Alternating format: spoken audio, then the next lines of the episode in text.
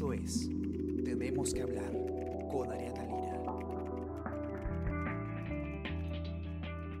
Hola a todos, ¿cómo están? Buen inicio de semana. Espero que estén comenzando muy bien su día. Yo soy Ariana Lira y hoy tenemos que hablar eh, de los cuellos blancos del puerto. Ustedes saben, esta organización criminal eh, que tenía muchos miembros, eh, muchos presuntos miembros en investigación que estaban cumpliendo prisión preventiva y que a raíz de eh, la legislación que se, que se publicó para desasinar los penales, para descongestionar las cárceles, eh, han pasado de prisión preventiva a cumplir arresto domiciliario. ¿Y qué está ocurriendo? Pues eh, la Policía Nacional del Perú no se da abasto, no tiene personal para poder vigilar las 24 horas del día.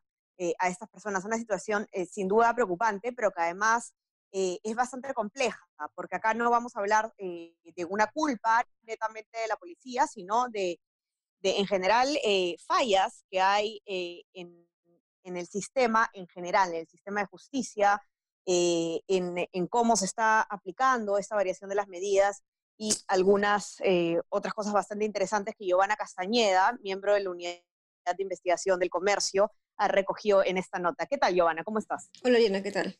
Y Giovanna, eh, qué bueno, mira, a mí me ha llamado bastante la atención tu nota, porque en realidad, eh, claro, cuando uno recién lee, digamos, las primeras líneas, lee el titular, eh, lo primero que piensa es por qué a estas personas no se les está vigilando 24/7, pero conforme uno sigue avanzando en la lectura, se da cuenta que en realidad esta, este, estas medidas de desacinamiento de penales, que si bien eran necesarias y fueron positivas no están funcionando, eh, digamos, no pueden funcionar si no hay suficientes agentes policiales para cuidar a estas personas, para, para vigilar que se esté cumpliendo el arresto domiciliario. ¿Puedes contarnos un poco qué es lo que está pasando? En sí, claro. Mira, la, nota nace a raíz de que Cabaza deja la cárcel. Él había intentado salir ya en mayo, lo rechazaron, pero en segunda instancia lo escarcelan. Y a raíz de que sale José Cabaza, que es, digamos, uno de los principales investigadores de los cuellos blancos, el presunto operador, ¿no? Dentro del desactivado CNM, eh, nos damos cuenta que, o me doy cuenta que, que, este, que este señor sale y, la policía sugiere a través de un informe que le envía a la fiscalía que la seguridad sea itinerante. Significa un servicio itinerante, de custodia itinerante, significa que no está 24 horas, 24 por 7 de alguna manera, por decirlo, eh, en la casa ¿no? de esta persona. Y esto llamó un montón la atención porque es una persona que, como te digo, es uno de los principales investigados del caso de los cuellos blancos. Entonces, la fiscalía lo que hizo fue pedir que no es posible, ¿no? que no, no puede ocurrir eso, de que era imposible de que exista solamente un control eh, itinerante, que lleguen una vez al día y eso, a verificar si Cabas estaba en su departamento, en el surco. Y finalmente, por ser un caso excepcional y por la insistencia de la fiscalía, eh, la el Poder Judicial le obliga a la policía que esté 24 horas. Y a raíz de eso ya empieza a, me empiezo a dar cuenta que todos los informes de, de los demás ejercelados por los judíos blancos, porque ya habían salido cuatro antes, estaban todos con servicio itinerante, ¿no? O sea, ninguno tenía servicio permanente. Y la razón era por, ¿por qué? Me pregunté, pues, ¿no? ¿Qué, ¿Qué, está pasando? Y ya conversando con la gente de la División de Seguridad Penales de la policía, ellos, sinceramente, o sea, con un acto de sinceramiento, responden que no tienen suficientes eh, policías para cuidar a estas personas que están con arresto domiciliario y que salieron de las cárceles por eh, la pandemia del COVID-19, ¿no? Ok, ¿Y, ¿Y, y, cuáles son los motivos por los que no hay, digamos, eh, cuántos, cuántos policías se necesita tener claro. para, un, para un arresto domiciliario permanente? ¿Cuánto, ¿Cuánto personal se necesita y por qué no, no les basta? Actualmente, hasta ahora, hasta, hasta ahora, hasta fines de junio o inicios de julio, habían 220 procesados que han salido de las cárceles para pasar arresto domiciliario por la pandemia del COVID-19. Y para un servicio de custodia permanente se necesitan cuatro policías por procesado. Entonces se necesitarían, si hay 220, aproximadamente 800 y tantos. Pero la policía para esta división de seguridad penales solo tiene 200 200 policías nada más. Entonces tiene, eh, necesita el cuádruple de lo que tiene. Entonces lo que ellos han decidido hacer ha sido solamente dar servicio permanente a 42 procesados, entre ellos los del caso Lavajato, pero no ha incluido los cuellos blancos ahí, salvo a Cabaza, por insistencia de la fiscalía, como te, como te comento. Entonces necesitan cuatro por procesado eh, con servicio permanente y, para, y el resto, que son como eh, 40 y Claro, son cuarenta y tantos policías que quedan, eh, están haciendo el servicio itinerante, yendo y viniendo cada uno, cinco procesados por cada policía, ¿no? Se han repartido y cada uno tiene que controlar mínimo un día, una vez, perdón, al día, si está en la casa. llegan, tocan la puerta, señor está ahí, ya listo, verifican, firma, huella y ya está. Pero hay veces, hay veces que no, no llegan a ir a una casa, ¿no? Hay días que no llegan a ir. Claro, que no le, simplemente no, no les dan las manos. Ahora, estos eh, más de 200 procesados que han pasado a tener arresto domiciliario. 220, 220. Eh, tú me comentas que solamente 42 tienen arresto, tienen, la custodia permanente y que son del caso Lavajato. Es decir, todos los otros eh, procesados que han pasado arresto domiciliario de casos de perfil bajo, no estamos hablando de Lavajato, de, de casos, digamos, eh, tan importante, sino delincuentes, bueno, no delincuentes, pues son procesados, no presuntos delincuentes comunes, no tienen ese tipo de, de, custodia. No. Tienen el, itinerante, que es voy a tu casa una vez al día, mínimo, intentan, como te comento. El mismo coronel eh, Jaime Chirinos, que es el jefe de la División de Seguridad Penales, me dice, honestamente hay días en los que no llegamos a ir eh, mínimo una vez, ¿no? No le alcanza al policía. Tiene cinco o seis casas por ir. En Lima y Callao imagínate uno en Comas, el otro en Surco, el otro en San Juan de Origancho, digamos, hay un transporte importante, ¿no? Entonces, no le da vaso. ¿Y, cómo Están colapsados, ellos dicen eso, están colapsados. ¿Cuáles son los efectos prácticos de esto? ¿Está pasando que encuentran eh, violaciones al arresto domiciliario que llegan y las personas no están en su casa? Sí, correcto. Han reportado ya 35, ellos le llaman quebrantamientos de la medida, ¿no? Incumplen la medida de arresto domiciliario, llegan a las casas, un día no están, segundo día no están, hasta cuatro días no están.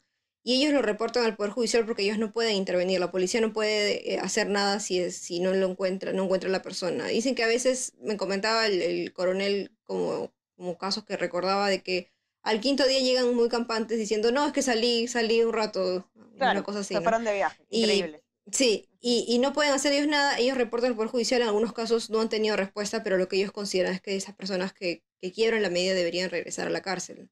Claro, como normalmente es cuando hay una acción de, medida preventiva, ¿no? A, una menos grave, se pone como condición eh, no violar las reglas y de modo contrario se vuelve. Definitivamente preocupante. El tema del estacionamiento es importante, y no solamente en contexto de, de pandemia, que se hace urgente, sino en general las condiciones sanitarias que se veían adentro de los penales eh, eran preocupantes hace años, eso ya lo sabíamos, pero y estas medidas eran necesarias, pero que se tomen de esta manera eh, es de verdad que es, es, este, bastante preocupante. ¿Y qué pasa, Giovanna, con el tema de los grilletes electrónicos? Uno se pregunta, eh, tenemos la, la, solución supuestamente los grilletes electrónicos para tener controlados mediante el uso de la tecnología a estas personas que salen de la cárcel. ¿Qué está pasando con eso? Sí, de hecho la policía, a través de la División de Seguridad Penal, les ha solicitado al INPE conversar sobre el tema de los grilletes, porque hasta ahora solo hay 24 personas que tienen grillete electrónico en el país, es poquísimo, ¿no?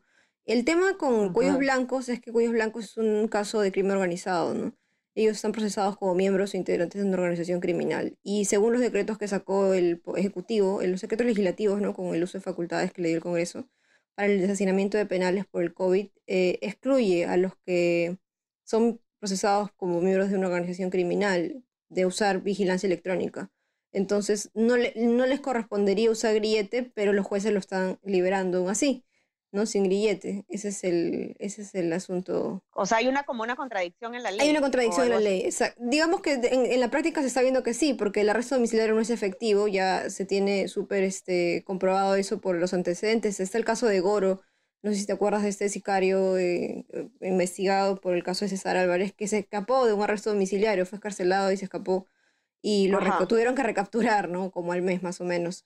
Entonces, este, es, es claro que no es efectivo el arresto domiciliario con eh, organizaciones criminales, sobre todo. ¿no? Una organización criminal tiene como objetivo obstaculizar, obstaculizar una investigación. Tiene gente específica con esas funciones para obstaculizar la investigación. Y por eso, por eso mismo, este, expertos que hemos consultado, por lo menos en la nota, nos señalan que crimen organizado no debería ser incluido como una, una variación de prisión preventiva, teniendo en cuenta que no aplican los grilletes para esos casos. Sí, bueno, ahí han habido también, pero, ah, o sea, en el Perú, por la disfunción que tenemos en las medidas coercitivas, como te digo, sea restricción, comparecencia con restricción de domiciliaria, o sea, este, sea lo que le llamamos detención domiciliaria, estas figuras no funcionan y funcionan en la práctica y, lo, y se ve muy bien en las direcciones, en las directivas de la, de la policía y dispone que sea itinerante. Ahí, ahí te das cuenta que ni funciona. Claro. O sea, no es una medida de carácter permanente, sino que este que se efectúa en un domicilio, sino que es completamente laxa. Entonces, al disfuncionar, ¿qué tienes tú para eh, garantizar que no hay peligros de fuga, que no hay eh, obstaculización al proceso como se da en organizaciones criminales? La organización criminal tiene un brazo dedicado a obstaculizar que los persigan. Siempre es así. Entonces, no puedes pedir otra cosa que no sea prisión preventiva. Y eso eso no está expresado en los decretos legislativos que hace No está expresado que ante la gravedad de los casos no se va a poder variar. Eso no dice. Claro, claro. Actualmente, entonces, eh, porque, porque se, eh, por lo menos durante el, debate que hubo en el Congreso sobre las eh, propuestas para desasinar penales, que finalmente fueron rechazadas en el Pleno, si, mal no recuerdo, sí se excluía a los miembros de organizaciones criminales de, de, este beneficio, ¿no? De escarcelación. Lo que está pasando ahora es que se puede, prácticamente, prácticamente, cualquiera puede aplicar a, este, a este beneficio, ¿no? Hay hay creo que un límite de, del tipo de delitos, pero acá lo que estamos observando es bastante grave, eh, porque bueno, estamos viendo, como dices tú, Giovanna, el tema de, de la...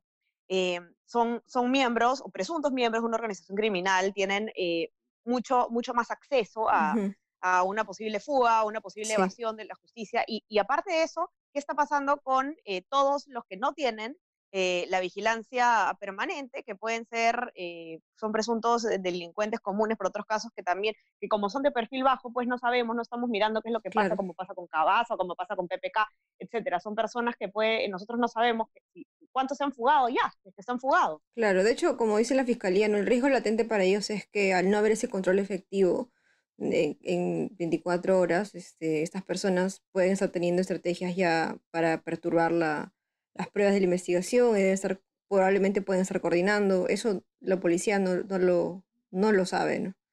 Y bueno, y así como eh, han sido, digamos, tan rápida el, Poder Judicial en aprobar los pedidos de excarcelación, que está bien, porque la justicia, el sistema de justicia tiene que funcionar eh, de manera célere, tiene que ser igual de céleres en, en responder a, a, las, eh, los llamados que los policías dicen que han hecho para que para que se vuelvan a, encarcelar a las personas que están violando el arresto domiciliario. Eh, sí, es bastante preocupante, ¿verdad, Giovanna? Muy interesante tu nota. Los que nos escuchan, eh, entren a verla, eh, porque sí es este e, es increíble en realidad después de toda la discusión que ha habido, el tema de asesinamiento, que estén corriendo estos riesgos, ponen en riesgo incluso la misma medida, ¿no? Hay que, hay que tener cuidado. Entren a, ver la nota a nuestra web, elcomercio.pe, para que puedan ver en detalle más quiénes son los otros miembros de eh, los procesados por los cuellos blancos del puerto que, que se han beneficiado de esta medida.